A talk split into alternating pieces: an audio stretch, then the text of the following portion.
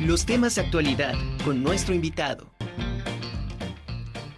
Saludo con mucho, mucho gusto al maestro Héctor Manuel Picasso Hernández, catedrático de la Facultad de Derecho de la UAP. ¿Cómo está, maestro? Un gusto tenerlo aquí con nosotros en la Conjura de los Necios.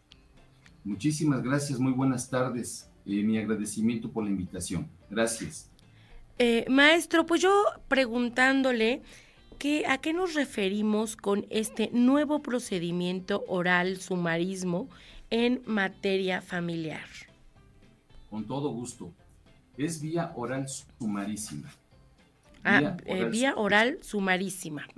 Es correcto. Esa es la vía que se creó a partir del acuerdo del Consejo de la Judicatura del Poder Judicial del Estado de fecha primero, perdón, 11 de octubre del año pasado, del 2021. Es decir, es un acuerdo que tiene un poquitito más de un año. El 11 de octubre del presente año hizo un año este acuerdo.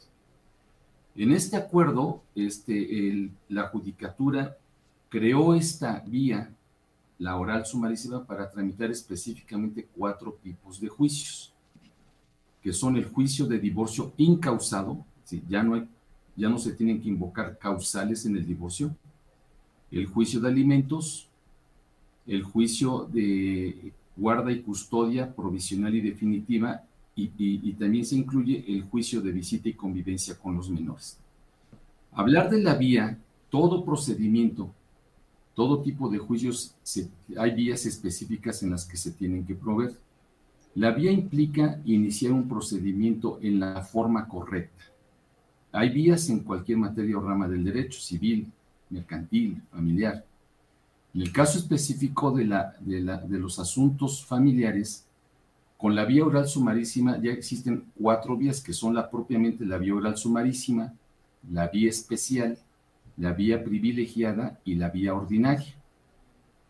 Esta vía se diseñó específicamente, por eso es oral sumarísima, porque se pretende que estos cuatro juicios, repito, divorcio incausado, juicios de pensiones alimenticias, juicios de guardia y custodia de menores, eh, provisional definitiva y el juicio de visita y convivencia, se resolvieran más rápido. Precisamente ese es el objetivo que se está buscando en estos cuatro asuntos. Eh, ¿En qué tiempo se resolvían anteriormente y ahorita con este nuevo procedimiento, en cuanto se prevé que se tenga una resolución? Bueno, anteriormente estos juicios duraban dos, tres años o hasta más. Se está buscando que con la creación de esta vía, los juicios se puedan resolver de cuatro, cinco hasta seis meses en forma más pronta. Por eso es oral sumarísima. Lo sumarísimo quiere decir reducir los términos, reducir los tiempos, por precisamente la urgencia que requiere este tipo de resoluciones cuando se trata de divorcios, cuando se trata incausados de pensiones alimenticias, de guarda y custodia de menores y de visita y convivencia con menores. Esa es, eh, digamos, la estrategia, porque anteriormente los juicios de divorcio encausados se promovían en la vía ordinaria, el juicio de pensión alimenticia se promovía en la vía especial y los juicios de guardia y custodia y de visita y convivencia se tramitaban en la vía privilegiada. Entonces, eran procedimientos distintos por la vía en que se tenía que promover. Actualmente los cuatro ya se promueven en la vía oral sumarísima y lo que se pretende es que estos asuntos se resuelvan lo más pronto posible por lo que implica precisamente, que implica problemas de pareja y problemas con los hijos. ¿Dónde eh, se, van a, resolver o dónde se hace el trámite? ¿Dónde se están eh, congregando de alguna manera para que su resolución obviamente sea más rápida? En estos, en estos cuatro juicios que se tramitan en la vía oral sumarísima, lo que se hace es que ya teniendo la documentación completa, ¿verdad? Eso depende obviamente de cada asunto. Se solicita una cita vía eh, en línea este, para que fijen día y hora para la audiencia de formulación de demanda.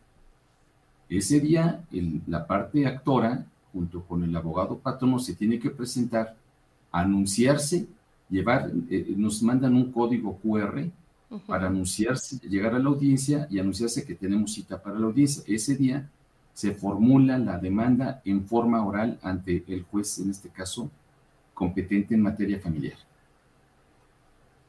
Una vez que eh, de alguna manera se presentan ya para hacer cualquiera de estos juicios, ya sea el divorcio incausado, el juicio de alimentos, la guardia y custodia de guardia, guardia y custodia y la visita y convivencia con, con los menores, necesitan estar ambas partes o una sola parte puede promoverlo. No, una vez que se formula la demanda, los jueces evidentemente revisan presupuestos procesales para admitir la, competencia, la capacidad, la personalidad jurídica, el interés jurídico y la legitimación. Eh, el criterio que se está utilizando es que una vez que el actor formule la demanda, el juez ordena citar a la parte contraria para una junta de conciliación para ver si en forma rápida, práctica, puede haber conciliación mediante un convenio obviamente que el juez en todo caso va a aprobar y se elevará a la categoría de cosa juzgada. El problema es cuando no hay acuerdo, porque entonces se señala día y hora para que la parte demandada formule su contestación de demanda también en la vía oral y ambas partes ofrezcan las pruebas correspondientes y puede ser posible que en una sola audiencia, en una audiencia, los jueces dicten la sentencia, porque de eso se trata. Sin embargo, hay un problema importante que considero señalar, sumamente importante, sobre todo en los juicios de guardia y custodia y de visita y convivencia con los menores. Lamentablemente sabemos que las parejas, esposos o concubinos que procrean hijos, a veces utilizan a los menores como un arma letal para dañarse. Una situación y un criterio totalmente equivocado, lo sostengo, porque los menores no tienen culpa de los problemas de las parejas de sus padres, ya sean esposos o concubinos. Sin embargo, los involucran y los utilizan precisamente como para dañarse, para, para eh, tratar de sacar ciertas ventajas y, y eso definitivamente considero que no debe ser así. Y aquí la parte importante que quiero señalar es que los jueces en esta materia se están concretando únicamente a ordenar valoraciones o estudios psicológicos a los menores y eh, pruebas periciales de trabajo social para ver cómo viven los menores, con quién viven. Pero hay una cosa importante que quiero señalar. No están escuchando los jueces a los menores. Y considero importante que los jueces en esta materia escuchen a los menores para que de viva voz precisamente sepan cuál es la situación, sepan cómo viven los menores y sobre todo cómo son tratados los menores. Porque muchas veces, repito, lamentablemente los padres los utilizan para dañarse, inciden o influyen en su forma de pensar a los menores y evidentemente esta es una situación que no puede, no, no puede seguir así. Los jueces en materia familiar, lo dice nuestro Código Procesal Civil, en el artículo 677, tienen facultades discrecionales, es decir, facultades que, pueden implicar órdenes para que las partes cumplan con lo que el juez ordena. Este propio dispositivo legal señala que lo primero que tiene que hacer un juez familiar, aunque no se lo pidan las partes, es facultad discrecional, es que se mantenga el vínculo familiar, que no se rompa la familia. Cuando no es así, inmediatamente el juez tiene que eh, prever, cuidar, proteger el interés supremo de los menores, después de los incapaces, después de los discapacitados y después por cualquier otro miembro de la familia. Sin embargo, eh, uno de los problemas que en mi experiencia profesional yo puedo señalar es que eh, no lo hacen así. Inclusive hay jueces en materia familiar, no todos por supuesto, no sería correcto generalizar, que incluso desechan pruebas con las que se pretende acreditar la situación en que viven los menores, cuando su obligación, porque ni siquiera puedo decir que sea un deber, es la obligación de un juez en materia familiar, velar, proteger el interés supremo de los menores por la situación en que éste pueda encontrarse o vivir, porque muchas veces viven en situación de riesgo, de peligro con los propios padres, y los jueces no los están escuchando. Es una situación, considero muy importante señalar en este rubro. Y, tomando en cuenta lo que usted comenta y que tiene usted mucha razón, sin embargo, mi pregunta va encausada que el pequeño mm, se le expondría eh, a esta situación que ya de origen, en el momento en que se pueden separar sus padres, pues para él ya sería una situación muy difícil. ¿Cómo proteger al infante este, en ese sentido?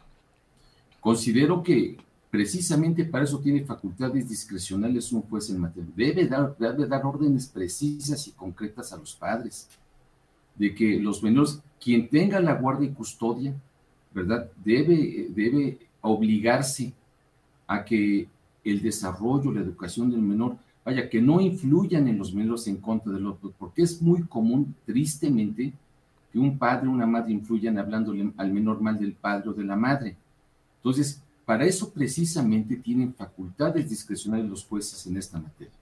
Tienen que hacer valer esa facultad discrecional para dar órdenes, porque son jueces, y decirles a los padres que los menores, en el caso de que alguno de los padres madre o el padre tenga la guardia y custodia, los obligue a rendir información. Si es cierto que los están ordenando llevarlos al centro de convivencia familiar, pero reitero, todo se, se, se, reduce a que el juez ordene que a los menores se les haga valoraciones psicológicas. Y solamente con los dictámenes psicológicos los jueces están decidiendo.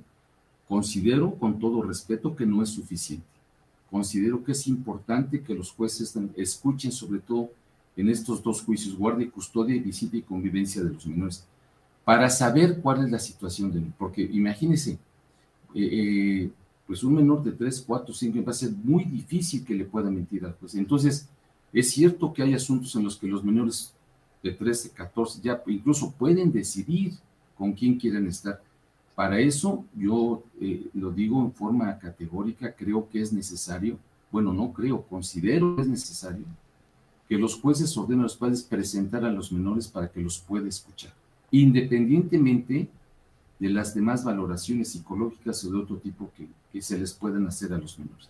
Que los jueces escuchen.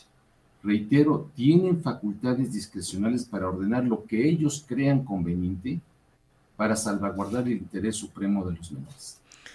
Pues ahí está, ahora sí que el, comentario y la, la, sugerencia del maestro Héctor Manuel Picasso Hernández, catedrático de la Facultad de Derecho de la UAP. Y pues ahora sí que no sé si nos pudiera usted compartir alguna de sus redes para quienes quieran eh, o tengan algún problema de, en este tipo, pues pudieran acudir a, a, ustedes como, como bufet jurídico gratuito de la universidad y que se les pudiera orientar. Eh, realmente creo que es una buena noticia eh, que este nuevo procedimiento agilice todos estos trámites, pero también bueno está el, el punto que usted pone ahí a, a consideración. Correcto, muchísimas gracias. Sí, la gente que tenga alguna situación, algún problema de este tipo, puede dirigirse directamente al centro de vinculación de la universidad, que es propiamente el bufete jurídico. En el caso de un servidor, eh, en mi página de Facebook es Asesoría Jurídica Picasso Hernández. Y con todo gusto, pues estamos a, a sus órdenes y para servirles. Pues muchísimas gracias. Le agradezco mucho su participación. Que tenga usted una excelente tarde. El agradecido soy yo, muy amable por la invitación, estoy para servirles. Gracias.